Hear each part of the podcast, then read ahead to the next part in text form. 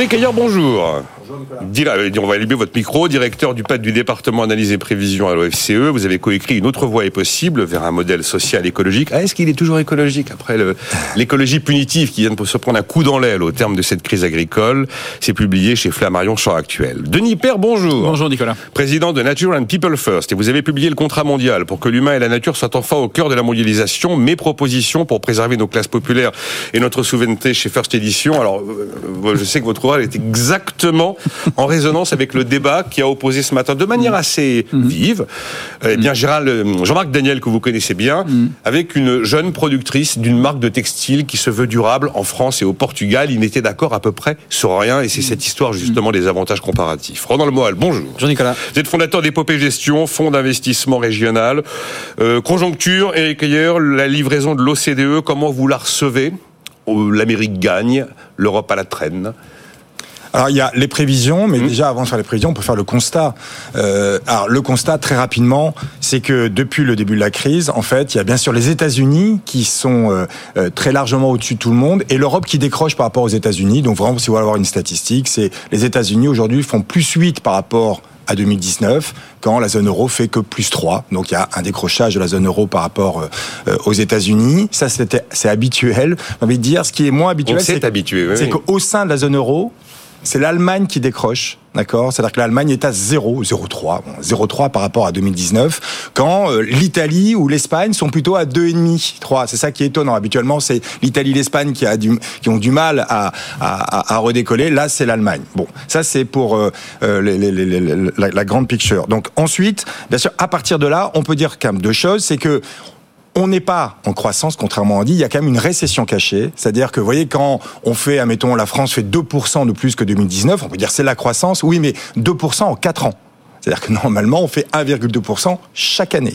Donc ça veut dire que s'il n'y avait pas eu la crise et si on avait gardé les tendances précédentes, on serait plutôt à 4,8. D'accord? Là, on est à peine à 2. Donc en fait, il y a quand même un peu partout dans les pays européens et surtout en Allemagne une énorme récession cachée. C'est-à-dire qu'il y a bien quelqu'un qui a perdu pendant la crise et il va falloir le désigner. Ce que sont les États. Ça, en voit partie, c'est ça. C'est la dette publique qui a augmenté, les ménages ou les entreprises. Donc ça, vraiment, c'est pour le, le constat. Ensuite, l'OCDE fait des prévisions et il nous dit ça va continuer. C'est-à-dire que les taux de croissance, à partir de là, alors qu'on est déjà en retard, eh ben, l'écart va encore s'accélérer. Alors là, on peut dire quand même deux petits mots, peut-être, parce que on fait des prévisions euh, nous aussi. C'est-à-dire qu'aujourd'hui, la nouvelle façon de faire des prévisions, c'est de dire on fait des prévisions, d'accord, mais à choc inchangé. On ne dit, on n'essaie pas de dire il y aura un nouveau choc exogène qui va arriver. Or, il est probable qu'au cours des deux prochaines années, il y ait un choc exogène qui nous tombe sur la tête. C'est-à-dire que globalement, mais on ne le fait plus. C'est-à-dire que vous voyez, si Xi Jinping envahit Taïwan, on sait que ça va arriver. Bon, mais on le met pas dans nos prévisions. On fait une variante. Tiens, une attaque cyber qui euh, fonctionne, on sait que c'est possiblement, ça, ça peut arriver, on les met pas. C'est-à-dire que vraiment tous les gros chocs exogènes, un tremblement de terre, un tsunami, euh, un problème d'approvisionnement, on ne les met plus en prévision. Donc vous voyez, il faut quand même lire ces prévisions comme, allez, il y a eu des chocs passés, d'accord Il y a encore une onde de chocs à venir et ce qu'on on fait juste, c'est que vont faire les politiques budgétaires et les politiques monétaires. C'est les seules prévisions que l'on se permet de faire. Est-ce que les, les, banques centrales vont baisser ou non les taux d'intérêt et est-ce que l'austérité ou pas dans les pays vont continuer? Et c'est ça qui fait la différence, puisqu'on ne fait que cela. Et eh ben on dit en gros aux États-Unis, ils vont pas se lancer dans l'austérité. Au contraire, les déficits, ils les gardent à des niveaux élevés et donc ils continuent avec leur croissance. Alors que en Europe, d'accord, globalement, l'Allemagne, des pays qui continuent à serrer la vis, alors que et c'est ça, je pense aussi le dernier point qui est souligné, c'est que il y a un ralentissement d'accord Mais ça, c'est pas nouveau. Mais le ralentissement a changé de nature. Il était des gros problèmes d'offres jusque début 2023, problème d'approvisionnement, difficulté de recrutement, et pas du tout de problème de demande. Et là, aujourd'hui, en Europe, les chefs d'entreprise nous disent les carnets de commandes sont vides, d'accord Donc attention, ça a un peu changé de nature et donc les politiques économiques à mettre en œuvre doivent aussi ben, euh, prendre acte de ce changement de nature de la, du C'est un plaidoyer euh, des politiques budgétaires accommodantes et monétaires accommodantes. Bah, en, tout cas, bah, en tout cas, c'est la face cachée. Alors c'est quand même la face cachée. C'est-à-dire que si vous voyez la croissance, il faut regarder aussi la dette et les déficits. Euh, Ronald Moine, allez-y. Puis euh, j'ai envie de dire c'était un peu, c'était écrit parce qu'en fait il y a, il y a quelques temps, on vient de l'évoquer, c'était pas un problème de. On s'habitue, comme dit Eric. Oui, c'était écrit. On est pas, Non, c'était pas un problème. On a, on a dit depuis des mois et des mois que les différences entre le continent américain. Et puis l'Europe, c'était que d'un côté, c'était un problème d'offre, et de l'autre côté, c'était un problème de demande.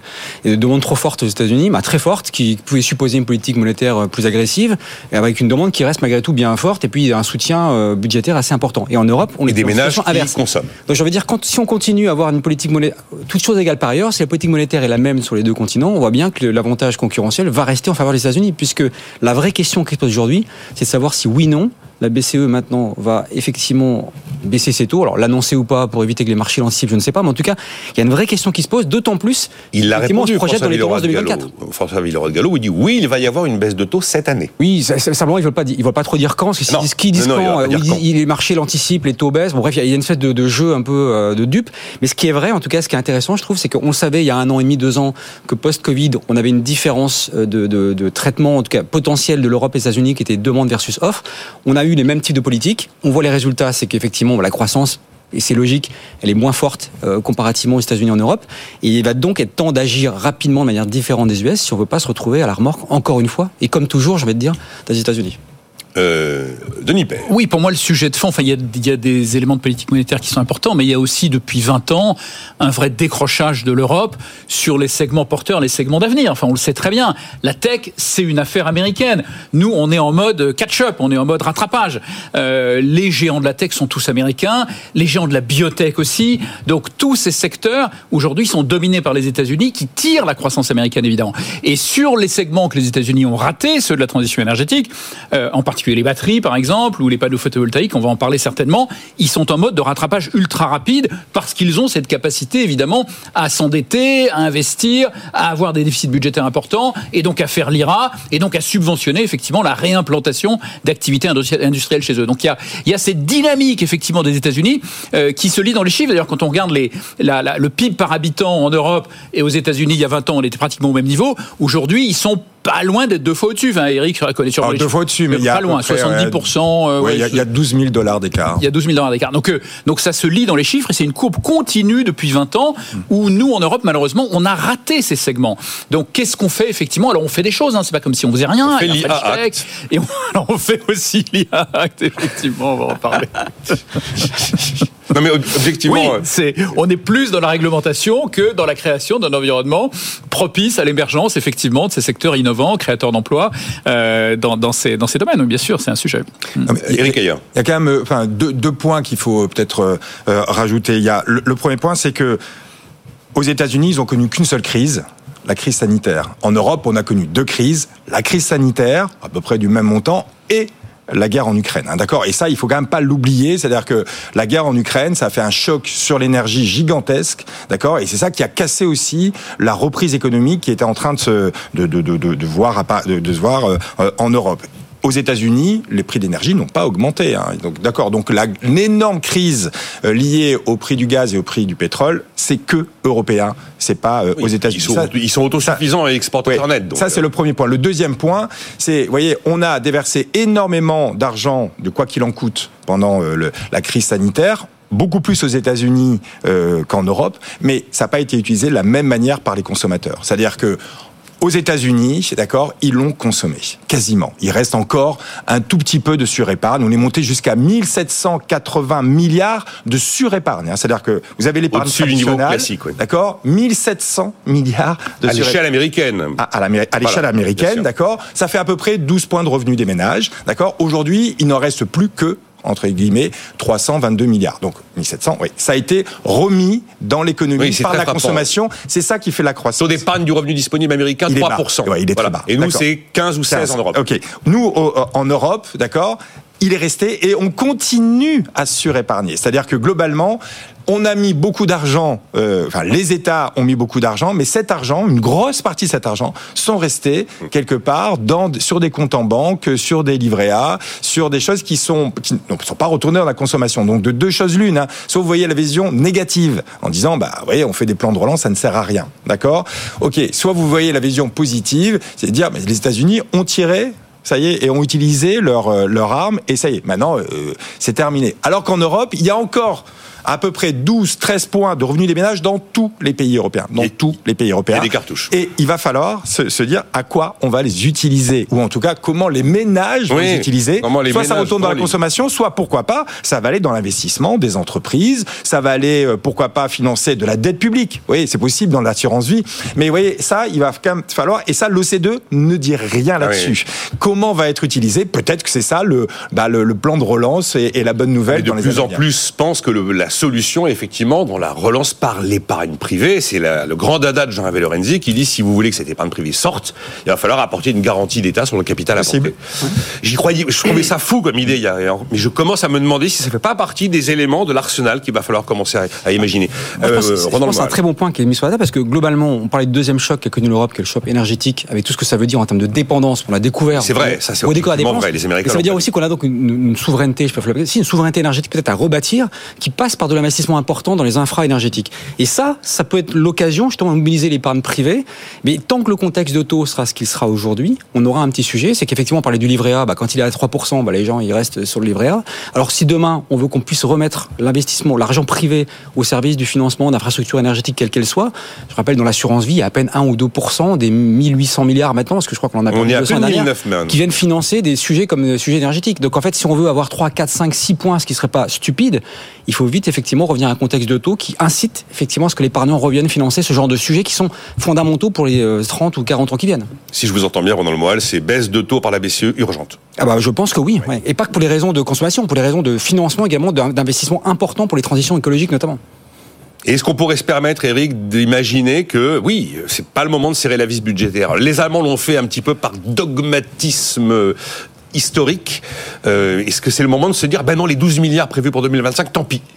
Bah, disons que je- je- Au prix de déficit, au prix d'un... Oui, habituellement, dans les crises économiques, d'accord, au début, bon, on, on- on fait des plans de relance et généralement en Europe, on a une deuxième crise qui arrive. C'est trois, quatre ans après le début de la crise, on se dit maintenant il faut rembourser tout ce que l'on a mis sur euh, euh, sur le, le- sur le tapis et, et cette dette publique. C'est ce qui a provoqué entre 2011 et 2014 une deuxième crise, d'accord, après la crise de 2008. Donc systématiquement, on serre trop vite la vis en Europe, alors qu'aux États-Unis, ils attendent d'être revenus au niveau d'avant-crise pour commencer à le serrer. Alors là, c'est la nouveauté, c'est que même ils sont revenus au niveau d'avant-crise aujourd'hui, ils l'ont même dépassé, ils ne serrent pas la vis parce qu'ils disent il va falloir investir dans la transition écologique et il va falloir réindustrialiser euh, notre pays.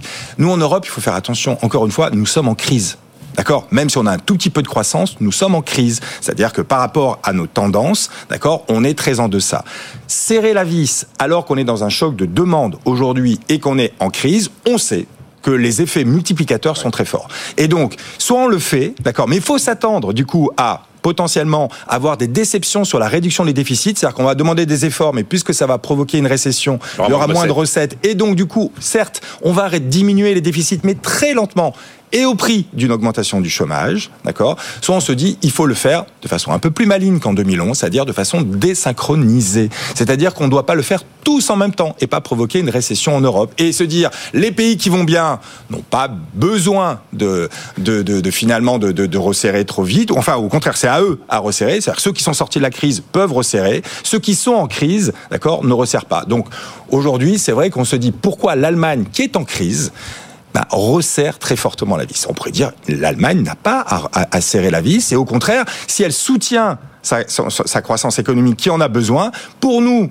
bah, ça va nous faire des carnets de commandes, ça va nous faire des, des exportations, et c'est comme ça qu'on gère la zone euro. Alors qu'on on veut se dire, tout le monde ouais. aujourd'hui doit resserrer très vite la vis. Attention, on va, on va provoquer là une troisième crise économique, un troisième ralentissement si on le fait comme ça. Alors pourquoi? Bah, Ils ont une cour de Karlsruhe, ils ont une règle de frein à l'endettement, ils ont une, hum. une sainte horreur de l'inflation, ils ont une... Mais oui, l'Allemagne a zéro de croissance, à zéro oui, oui. de croissance par rapport à 2019.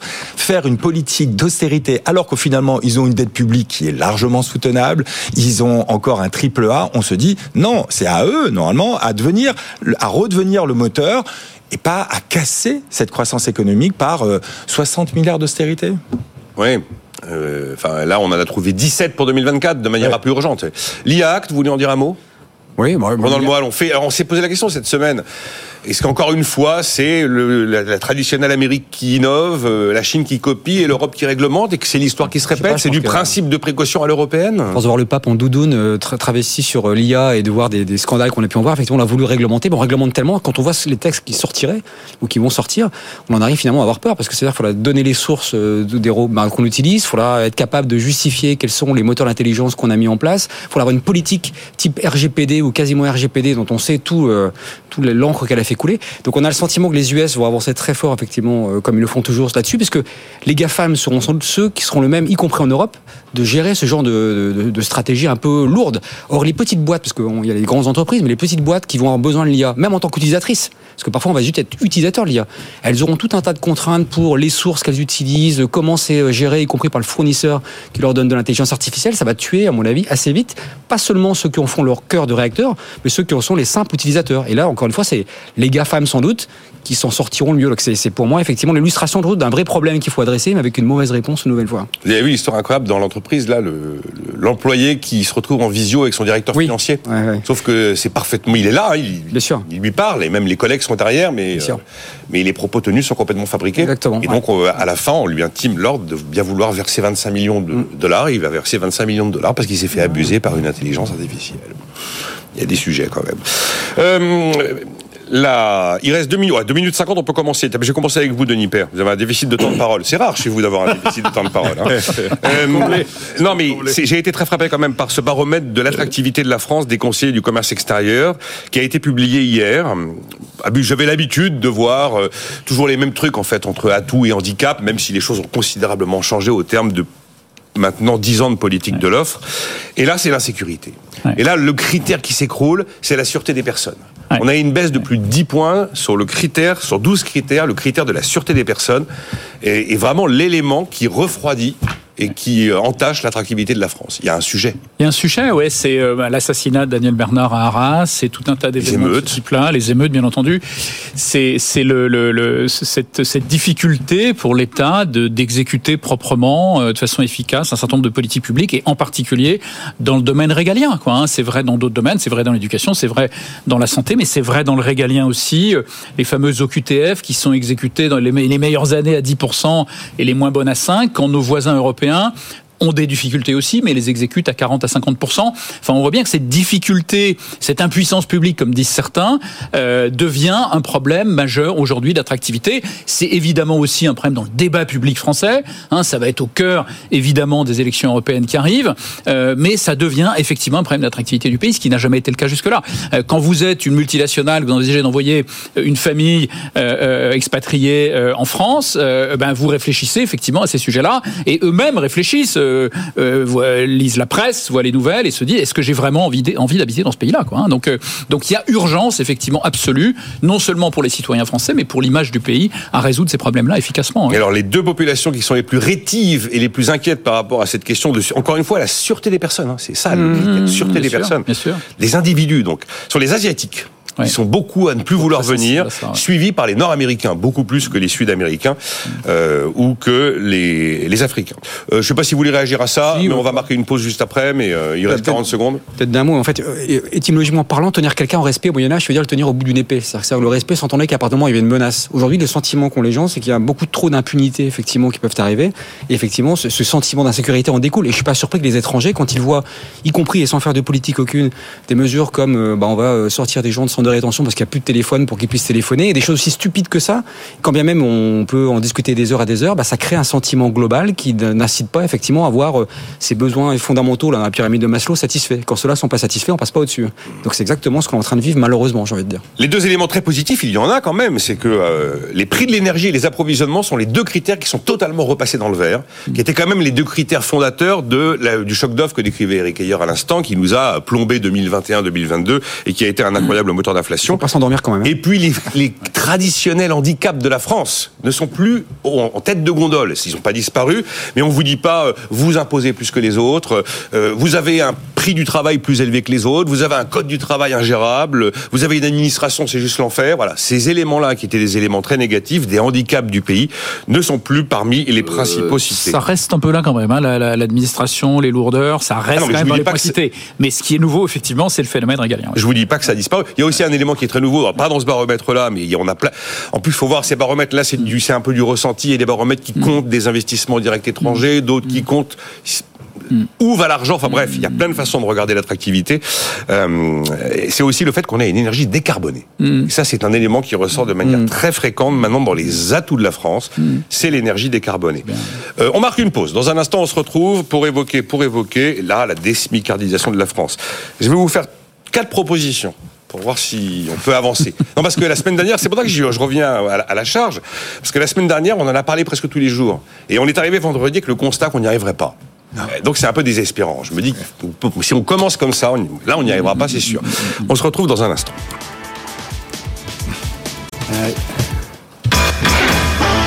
Nicolas Dose et les experts sur BFM Business.